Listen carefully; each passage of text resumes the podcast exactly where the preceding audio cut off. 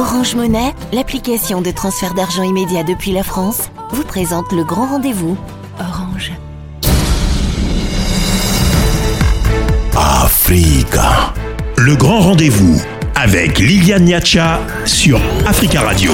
Et avant de retrouver nos invités pour parler du Mali qui entre dans son troisième mois de sanctions euh, imposées par la CDAO. Africa. Le grand rendez-vous sur Africa Radio. Bienvenue et merci d'être avec nous dans le grand rendez-vous. À présent, nous ouvrons les débats sur euh, le Mali. Trois mois après l'application des mesures euh, prises euh, par la CDAO, il n'y a toujours pas de compromis entre la CDAO, l'organisation sous-régionale, et les autorités de transition à Bamako. Fin mars, rappelons-le, à l'issue d'un sommet extraordinaire qui s'était tenu à Accra, la capitale ghanéenne, l'organisation sous-régionale ouest-africaine avait maintenu ses sanctions. Alors, quel est réellement l'agenda de la CDAO au Mali et, qu'est-ce qui bloque l'exécution de l'arrêt de la Cour de justice de l'UEMOA qui avait ordonné la suspension de ces sanctions? Comment sortir de l'impasse? Pour en parler, ce soir, nous avons trois invités. Fousseinou Ouattara, bonsoir. Bonsoir. Vous êtes vice-président de la commission défense du CNT, c'est le euh, Parlement provisoire au Mali. Et nous avons également le plaisir d'accueillir euh, Aboubacar Touré. Monsieur Touré, bonsoir. Bonsoir. Secrétaire politique du RPM, le Rassemblement pour le Mali. Vous êtes euh, également le dernier hein, euh, directeur de cabinet du défunt président malien Ibrahim Boubacar Keïta. Et en ligne d'Abidjan, en Côte d'Ivoire, docteur Sylvain Guesson, bonsoir. Bonsoir, madame. Vous êtes analyste politique et directeur de l'Institut de stratégie d'Abidjan. Merci à tous les trois. Euh, je commence avec vous, monsieur euh, Abouakar Touré. Alors, les sanctions contre le Mali entrent euh, dans leur troisième mois.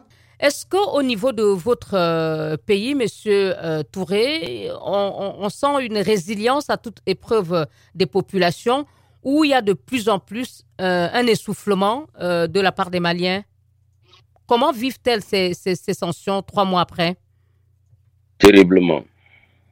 Oui, allez-y s'il vous plaît, expliquez.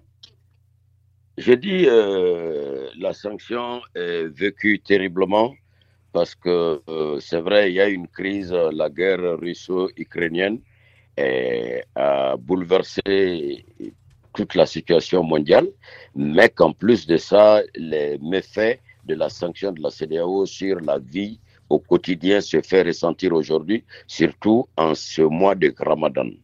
Et vous, Monsieur Ouattara, vous avez fait le même constat des difficultés accentuées par euh, le conflit en Ukraine euh, qui euh, se traduit par une hausse des prix des, denrées je, ne dirais pas. Je dis que au quotidien, c'est plutôt un choc psychologique.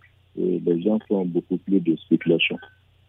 Parce que comme vous savez, la guerre en Ukraine même sur les bourses, les produits futurs, les livraisons ne sont pas encore arrivées ici, donc c'est de la spéculation. Les difficultés quotidiennes qu'on rencontre aujourd'hui au Mali sont pareilles aux difficultés qu'on rencontre à chaque mois de Ramadan. Oui, il y a un défait de, de, tout ce qui se passe sur le plan international qui se joue, mais dire que le Mali souffre beaucoup plus que les pays voisins, je ne le dirais pas. Donc, vous estimez que le conflit en Ukraine n'a pas euh, augmenté la pression sur les prix? Au point de vue psychologique, oui, c'est ça, c'est la spéculation. Sinon, les produits qui vont sortir, euh, enfin, qui seront majorés, ne sont pas encore arrivés ici. Les gens sont en train plutôt de spéculer sur ce qu'ils avaient, les réserves qu'ils avaient ici, en attendant que l'effet se fasse ressentir. Docteur Nguessan, euh, oui, on a deux regards hein, différents euh, sur euh, ce qui se passe sur le terrain concernant les prix. Quel est votre regard sur ce que peuvent vivre les Maliens en ce moment suite aux sanctions de la CDAO qui, je le rappelle, durent depuis trois mois? Bon, merci. C'est vrai que j'ai du mal à comprendre, je n'ai pas entendu grand-chose ce que les deux autres collègues du monde. Euh, bon, à court terme, euh, les prix pourraient ne pas trop se sentir euh, du côté de Bamako, je pense. À euh, Est-ce que vous pourriez parler un peu plus fort, docteur s'il vous plaît? On vous entend à peine. Donc, euh, à court terme, on pourrait ne pas sentir ces effets-là, d'autant plus que ça fait moins de trois mois. Nos États arrivent encore à subventionner tant bien que mal euh, produits de première nécessité. Mais à l'horizon 6 mois, 9 mois, ça devrait être un peu plus complexe pour nos États qui n'ont pas prévu et qui n'auront pas assez de ressources pour pouvoir subventionner tous ces produits-là. À tout terme, tout pouvoir essaie de maintenir, essaie de subventionner ces denrées de première nécessité, attendant 6 mois pour voir si les États auront toujours les moyens de subventionner ces choses-là. Et pour le cas particulièrement du Mali, frappé depuis euh, le 9 janvier par des sanctions de la CDAO, la situation est, euh, selon vous, est, probablement plus euh, difficile que celle dans d'autres pays de la sous-région ouest-africaine? Bon, le Mali, qui a ses frontières formées avec la Côte d'Ivoire et le Sénégal officiellement, qui alimente Bamako à partir de leur port Bon, vous savez que tout ce qui est commerce formel ne représente pas la moitié de ce qui est informel dans nos États. Voilà, ce sont des réalités dont il faut tenir compte. Donc, je pense que les frontières, du fait de leur porosité, la métier officielle ne signifie pas grand chose. Même si par les pistes, il n'y a pas de grand moyens de transport comme des cars de 30 tonnes, etc. Mais je pense que le contact est maintenu entre les populations de part et d'autre. De deux, l'État de Bamako a dû prendre ses responsabilités vis-à-vis de ses responsabilités. Euh, on lit dans la presse financière notamment, euh, le risque souverain est très probable à Bamako, Bamako qui n'arrive plus à faire face à ses créances avec les barrières internationaux. Donc, euh, je pense que Bamako a pris la décision de faire face aux besoins élémentaires de sa population, quitte à ne pas répondre à ses obligations vis-à-vis des barrières internationaux. Donc, euh, aussi bien avec la frontière burkinabé, la frontière sénégalaise, la frontière guinéenne que la frontière ivoirienne, même en allant avec la Mauritanie, l'Algérie, le Niger, je pense que de part et d'autre, les populations arrivent à s'approvisionner, tant soit peu, même si ce n'est pas des grands conteneurs qui circulent. Euh, ça, c'est de un. Et puis de deux, l'État de Bamako qui sait dans quelle situation il se trouve, a dû euh, parer au plus urgent, éviter les couleurs dans la grande capitale et donc subventionner les produits de première nécessité, quitte à ne pas investir pour le moment dans des grands projets, mais au moins faire face aux dépenses quotidiennes de la population. Merci. Monsieur Touré, euh, quand vous écoutez euh, l'analyse de Monsieur Guesson, qu'est-ce que vous en dites? On a l'impression qu'il est en train d'expliquer qu'au fur et à mesure que les sanctions restent en vigueur, le gouvernement malien semble avoir trouvé des dispositifs alternatifs pour euh, limiter les conséquences sur les populations? Bon, euh, moi je vais, à partir euh, du quotidien vécu par les citoyens lambda, le carburant a passé de 600 et quelques à 762, 760 et les produits de, les denrées de première nécessité également ont connu des hausses. Maintenant, est-ce que c'est dû à la spéculation des opérateurs économiques Je n'accuse personne. Dans tous les cas, le constat est là aujourd'hui que les prix ont flambé. Et s'il n'y avait pas d'embargo, d'autres explications seraient trouvées. Mais avec l'embargo, forcément, on peut penser que l'embargo également a influencé ces, prix-là, même si ça a été source de, source de motivation des opérateurs économiques. Et donc, Mais le constat. Pardon, allez-y. Non, le constat est patent. Personne ne peut nier ça à Bamako, au Mali, de façon générale. Oui, vous, vous faites le constat qu'il y a eu la hausse des prix, et notamment vous avez cité le carburant, mais vous-même venez de reconnaître qu'il est difficile de savoir si cela est lié à l'embargo euh, imposé par la CDAO ou, plutôt à une spéculation. Non, parce que j'ai rebondi par rapport à l'intervention de mon concitoyen Fousseni Ouattara quand il dit que c'est de la spéculation et que ça peut être de la spéculation, j'ai dit ça peut aussi être une conséquence de l'embargo. Monsieur Touré, je vous entends très très loin. Je ne sais pas si c'est vous qui parlez pas suffisamment près de votre téléphone. Le retour est très faible. Mais en tout cas, sur ce, on va observer une courte pause et on se retrouve dans un instant pour poursuivre notre débat sur euh, les sanctions euh, prises le 9 janvier dernier contre le Mali, des sanctions de la CDAO contre le Mali. Et c'est avec nos invités. À tout de suite. Africa. Le grand rendez-vous avec Liliane Niacha sur Africa Radio. Suite de notre débat ce soir, euh, nous parlons du Mali. Qu'est-ce qui bloque l'exécution de l'arrêt de la Cour euh, de justice de l'UMOA qui avait euh, demandé la suspension des sanctions prises par la CDAO début janvier contre le Mali? Et nous en parlons ce soir avec trois invités, Aboubacar Touré, secrétaire politique du RPM, le Rassemblement pour le Mali, du défunt président Ibrahim Boubacar Keïta, dont il a été le dernier directeur de cabinet. Et avec nous également Sylvain Guessant, analyste politique et directeur de l'Institut de stratégie d'Abidjan. Il est justement dans la capitale économique ivoirienne. Et euh, Ouattara, vice-président de la commission défense du Conseil national de transition CNT. Il est à Bamako. Alors, euh, je vais revenir à vous, euh, Monsieur Ouattara, pour euh, parler donc de, ces sanctions hein, qui ont été maintenues par la CDAO fin mars contre votre pays à l'issue d'un sommet à Accra, tenu à Accra le 25 mars dernier. Ces sanctions sont, sont vues par certains comme une preuve supplémentaire que la CDAO aurait bien un agenda au Mali. Euh, et exécuterait un, euh, agenda extérieur, euh, celui de Paris notamment.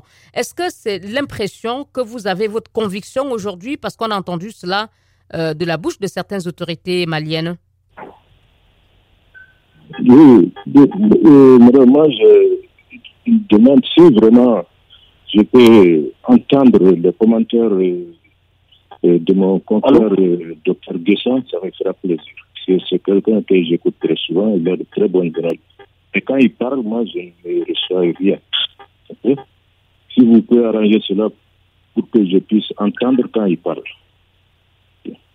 Bon, pour ce qui est des sanctions euh, imposées par l'UEMA à travers la CEDEAO, c'est bien sûr euh, un agenda de la France. Et je pense que si on analyse ça de près, on voit que le seul but, c'est de faire fléchir les autorités du Mali.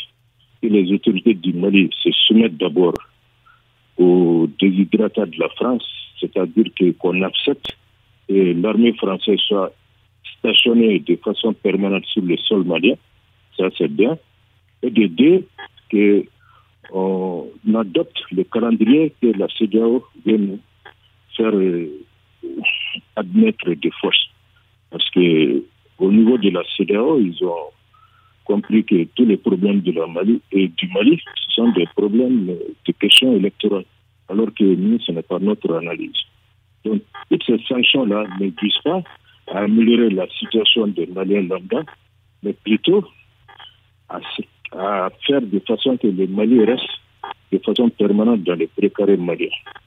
Pour ce qui est de la sanction de l'UMA, moi, je suis un docteur en stratégie managériale dans le domaine des finances et je suis vice-président de App Consulting en Europe. J'ai longtemps travaillé sur la bourse et je sais de quoi je parle. Quand mon confrère, mon compatriote plutôt Touré, dit que les prix du carburant ont flambé à cause euh, de l'embargo, c'est vrai qu'il n'a pas, il n'a pas tout à fait dit. Il a dit qu'il ne sait pas si cela est lié à l'embargo ou il s'agit de spéculation, comme vous vous l'affirmez. Oui, j'en viens. Pour le prix du carburant, non, ce n'est pas de l'embargo, parce que c'est l'État ici, à travers l'ONAP, fixe le prix. Je veux dire que pour le prix du carburant, cela n'a rien à voir, parce que le Mali ne se fournit pas sur le marché de la CBA ou bien de l'IOMA. Et ce ne sont pas des producteurs de carburant. On importe tous. Voilà, c'est le prix à l'importation qui avait changé. Et ça faisait à peu près deux ans que le Mali avait fait stagner le prix. Le prix n'avait pas évolué. Donc nous sommes arrivés à un moment où on a laissé un peu monter les prix. Vu que le prix du baril, si vous l'avez vu, ça c'était monté jusqu'à 110 dollars. Donc euh, il y a des raisons qui sont en dehors même de l'embargo et de la CEDEAO. Ça s'explique comme ça. Et, quelles sont ces raisons pour qu'on comprenne bien, M. Euh, Ouattara? Oui. Et quelles sont ces raisons qui euh, ont conduit à la hausse des prix, puisque vous dites que cela n'a rien à voir avec l'embargo de la CDAO? Non, je, parle, madame, je parle d'abord du carburant. Je parle du carburant. Pour que vous puissiez comprendre, quand je dis que la, spéculation se situe à quel niveau? Déjà, le 9 décembre, quand la CDAO a a décidé de, fermer ses frontières tout et tout, le lendemain même, certains commerçants ont commencé à augmenter leurs prix. C'est pourquoi j'ai dit que c'est de la spéculation, c'est un effet psychologique et il y a des gens qui en profitent. Les raisons sont plutôt sociales, sont plutôt d'ordre psychologique et ça n'a rien à voir avec la réalité en tant que telle. Parce qu'aucun produit encore n'était rentrer au Mali de façon majorée pour qu'on puisse expliquer l'augmentation des prix. Quand un prix bouge, il faut que ça ait des raisons. C'est pas parce qu'un opérateur, ça lui vient à la tête, il fait augmenter les prix. Voilà, parce qu'il a entendu certaines choses. Merci beaucoup. La vie sociale ici, ce n'est pas comme sur la bourse. On voit des choses comme ça sur la bourse. Quand un homme politique fait des déclarations, les, les indices peuvent tomber les actions peuvent tomber. Merci, M. Ouattara. On, va écouter euh, maintenant euh, M. Touré sur euh, ces sanctions de la CDAO. Je, le disais, la CDAO qui a tenu sa dernière réunion à Accra, au Ghana, au lendemain justement d'une décision de la, de, de, la Cour de justice de l'UMOA demandant très clairement la suspension des sanctions économiques contre le Mali. Euh, mais la CDAO a plutôt maintenu ses sanctions. Monsieur Touré, cela a été vu comme euh, une façon pour la, la CDAO de bafouer la, la, décision euh, d'une organisation sous-régionale. J'apporte une précision. Je suis le, le, dernier chef de cabinet, mais pas directeur de cabinet d'IBK, chef de cabinet. D'accord. En plus de cette précision, euh, c'est souvent incompréhensible. Si on parle aujourd'hui de la violation, du fait que la CDAO est en train de fouler les décisions du tribunal de l'UMOA, etc., mais il y a eu au départ, parce qu'au lieu de s'en prendre à là où on est tombé, il faut plutôt s'en prendre à là où on a trébuché il y a eu des engagements devant la Cour suprême de, la République du Mali, des engagements devant eh, l'organe dans lequel siège mon confrère, euh, mon concitoyen Fousseni Ouattara. Devant ces deux institutions, il y a eu eh, la présentation de serments et la charte est, le produit, est un produit national c'est ensemble les Maliens ont décidé de fixer les limites de la transition, le contenu, la mission. Et à travers euh, la charte, mais qu'est-ce qu'on a constaté? Pendant 18 mois, on n'a pas cherché à apporter des réponses, mais plutôt de façon machiavélique et mettre des dispositifs en place pour que la transition ne bouge pas. Donc, euh, au lieu aujourd'hui de s'en prendre à la CDAO et aux conséquences des décisions de la CDAO, on doit s'interroger qu'avons-nous fait des 18 mois? Qu'avons-nous fait des 18 mois malgré l'engagement pris vis-à-vis du peuple malien devant les institutions de la République du Mali, notamment Donc, le Touré, Vous êtes en train de dire que vous trouvez euh, tout à fait normal que la CDAO ait maintenu les sanctions contre le Mali euh, après, malgré la décision de la Cour de justice de, de l'UEMOA, une organisation sœur de la CDAO mais c'est un match nul entre la CDAO et, l'organe exécutif de la transition. C'est un match nul. L'organe unique de la transition a pris des engagements devant le peuple malien et devant les institutions qui aujourd'hui sont en vigueur au Mali, la Cour suprême et le CNT, dans lequel siège mon concitoyen Fousseni Ouattara. Et qu'est-ce qu'ils ont fait de cet engagement? Où l'engagement n'a plus de valeur en République du Mali. Si aujourd'hui la CDAO également foule les décisions d'un tribunal euh, communautaire, mais c'est un match nul entre... Euh, ils sont tous des violeurs d'engagement dans ce cas-là. Merci, euh, Monsieur Touré. Monsieur Nguessan, que dites-vous de, l'argument avancé par Monsieur Touré pour justifier, selon lui, le fait que la CDAO ait décidé de ne pas suivre euh, la décision euh, de la Cour de justice de l'UEMOA de lever ou de suspendre ces sanctions contre le Mali. Est-ce que pour vous, cet argument euh, qu'il avance est, recevable? Bon, je n'ai pas bien compris, je n'ai même pas compris du tout ce qu'a dit le premier intervenant. Mais tout est que on parle de la CDAO qui refoule les décisions du tribunal d'arbitrage de l'UEMOA. La CDAO et l'UEMOA, c'est deux institutions différentes. L'UEMOA, c'est l'économie de huit pays. Le Ghana ne fait pas partie de l'UEMOA. Le Nigeria ne fait pas partie de l'UEMOA. Le Nigeria a sa banque centrale. Le Ghana a sa banque centrale. Euh, la Guinée a sa banque centrale. Nous, les huit autres pays de l'UEMOA, nous avons une banque centrale. Que euh, mon prédécesseur qui vient de parler pense que l'un des États de l'UE-MOA peut se mêler de la gestion de la Banque centrale du Nigeria. Est-ce qu'il pense l'un des États de l'UE-MOA peut se mêler de la gestion de la Banque centrale du Ghana? À mon avis, les États de l'UE-MOA doivent faire attention. Si l'économie du Mali s'effondre demain, c'est la BCAO, donc notre banque centrale de l'UE-MOA, qui va ressentir les effets néfastes. Pas la banque centrale du Nigeria, ce n'est pas la banque centrale du Ghana il faudra faire la part des choses.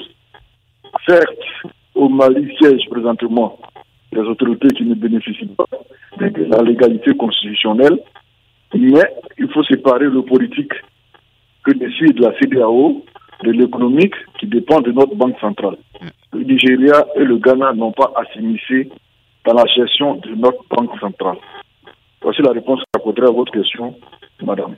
Et euh, qui doit euh, décider euh, de, cette, de l'application ou non de cette décision de la Cour de, justice de l'UEMOA, M. Nguessan? Parce que après cette décision, il n'y a pas eu une rencontre, une réunion, sauf si je me trompe, des États membres de l'UEMOA, qui sont huit, euh, pour décider de la conduite à tenir. Alors, qu'est-ce qui se passe euh, euh, dans ce cas-là, étant donné que le collectif des avocats de l'État malien soutient que cette ordonnance n'est pas susceptible de contestation et qu'elle est exécutoire Dans l'ordre des choses, dans la norme, les États de l'UE doivent se réunir, prendre acte de la décision de cette Cour-là et lever les sanctions monétaires, financières qui concernent l'État du Mali. Toujours est-il que cette décision est tombée depuis un certain temps, au moins deux semaines maintenant. Et lui, moi, Je crois que c'était le 24 euh, mars, euh, à la veille du sommet extraordinaire du 25 mars à Accra, de la CDAO. Voilà, donc déjà plus de deux semaines que nos États aient eu le temps, les États de l'Union aient eu le temps de se réunir pour décider. Et pendant ce temps, le peuple frère du Mali subit encore les effets néfastes de tous ces embargos-là. C'est ce qui amène certains à prendre le raccourci pour imaginer un agenda caché derrière toutes ces sanctions qui peuvent contre nos cousins du Mali. Imaginons qu'il y ait eu un coup d'État au Nigeria. Le Nigeria, c'est 66% du PIB de la CDAO. Quel est l'état de la CDAO qui aurait demandé le gel des emplois du Nigeria dans sa banque centrale? Il faut pouvoir des fois être réaliste. Il faut séparer le politique de l'économique, parce que les incidences économiques, nous allons tous les sentir, nous allons tous les payer. La Côte d'Ivoire et le Mali, ce sont des échanges annuels officiels de 200 milliards.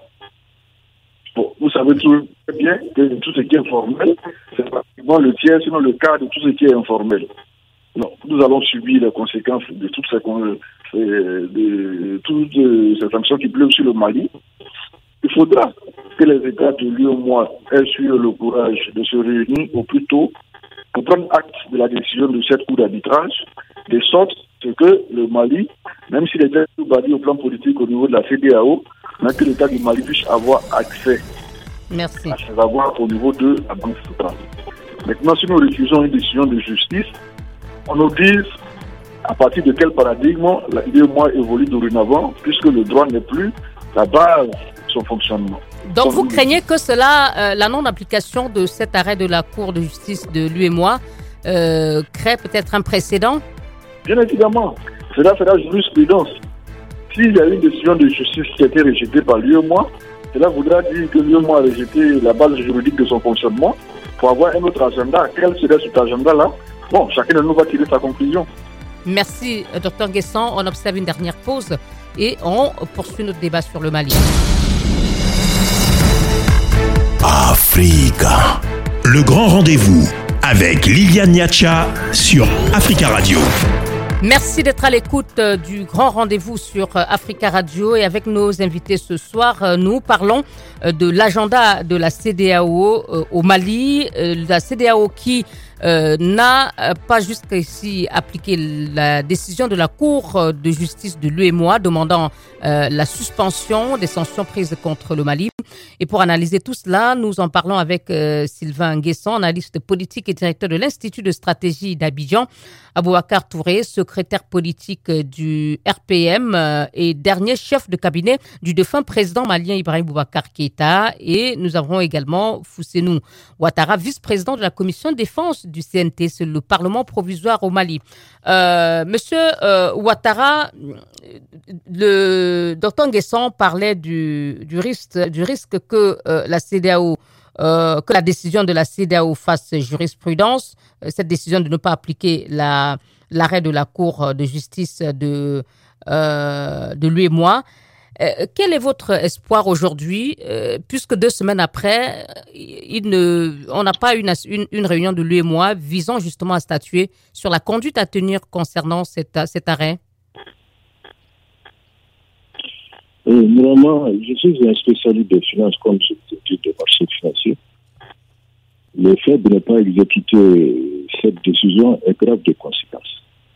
Parce que, d'abord, mais vous avez euh, écouté M. Touré expliquer que c'est parce que le gouvernement de transition n'a pas lui aussi tenu ses engagements et il parle de match nul entre les autorités de ah. transition et la CDAO. Oui, oui.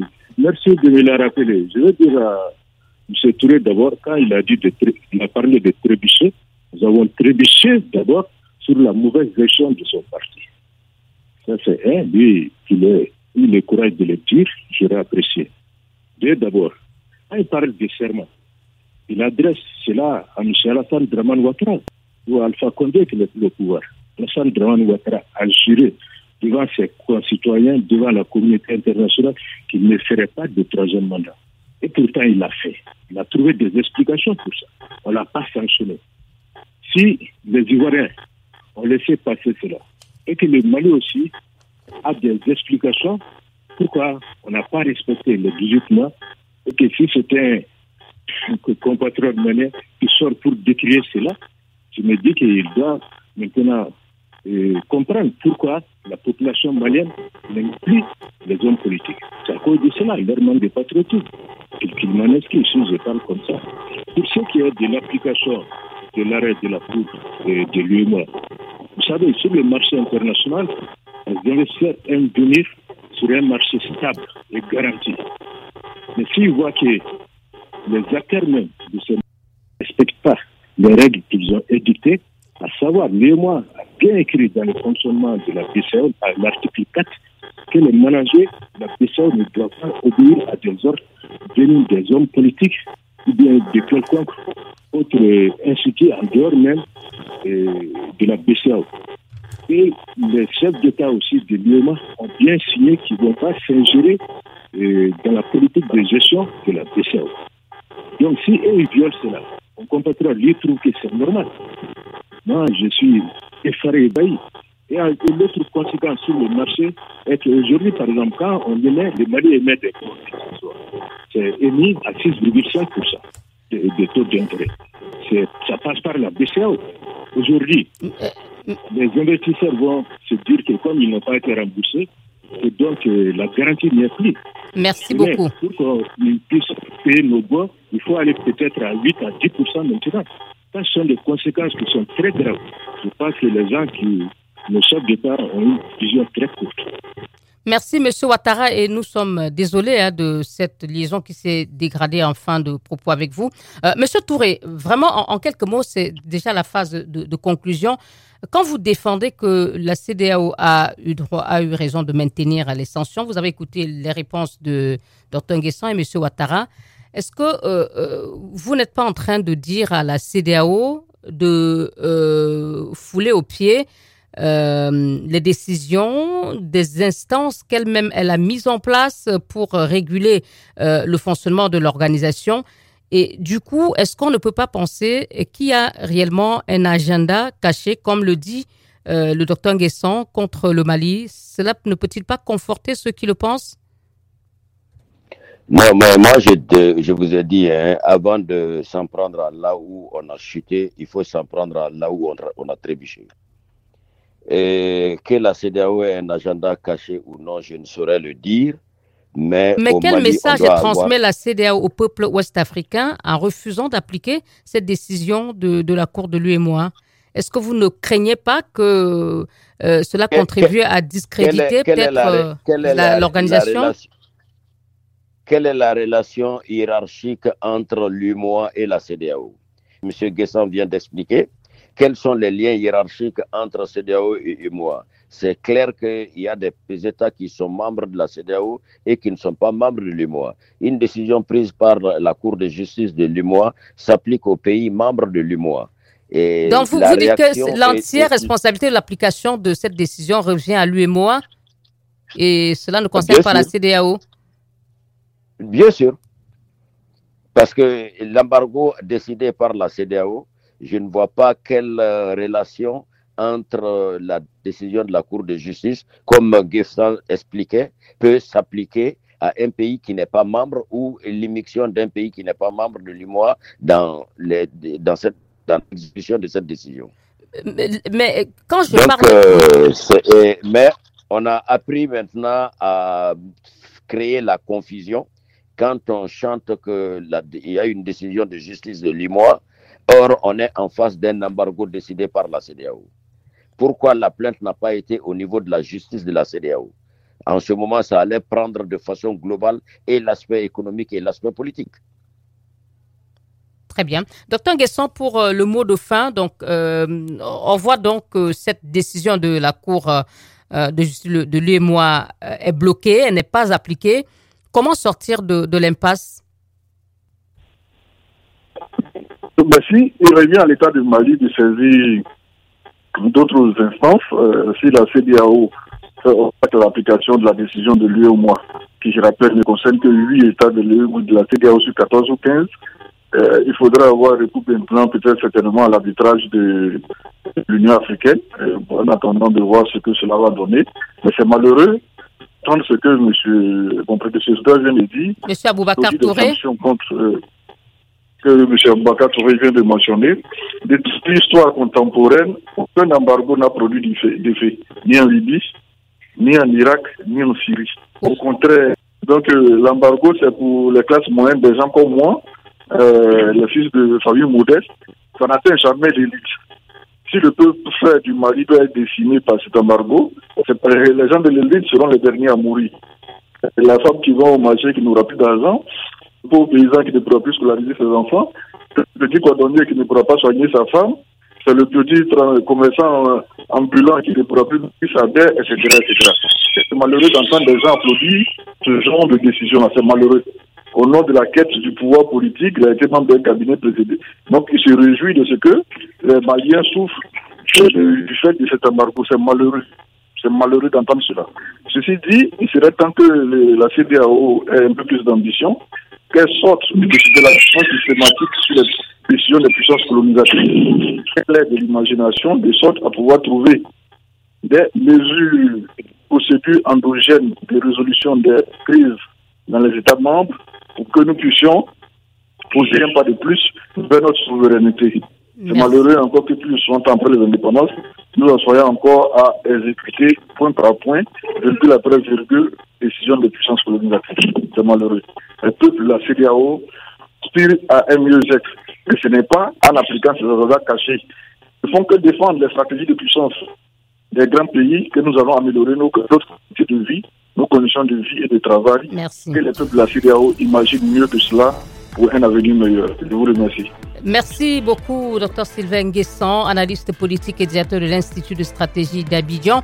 Merci à Boubacar Touré, secrétaire politique du RPM, le Rassemblement pour le peuple euh, du, du défunt président Ibrahim Boubacar Keïta, euh, dont vous, Monsieur Touré, avez été le dernier chef de cabinet. Merci à Fousenou Ouattara, vice-président de la commission défense du Conseil national de transition Merci à tous les trois d'avoir participé à ce débat. Restez sur Africa Radio. Bonsoir. Le grand rendez-vous avec Orange Monnaie, l'application de transfert d'argent immédiat depuis la France.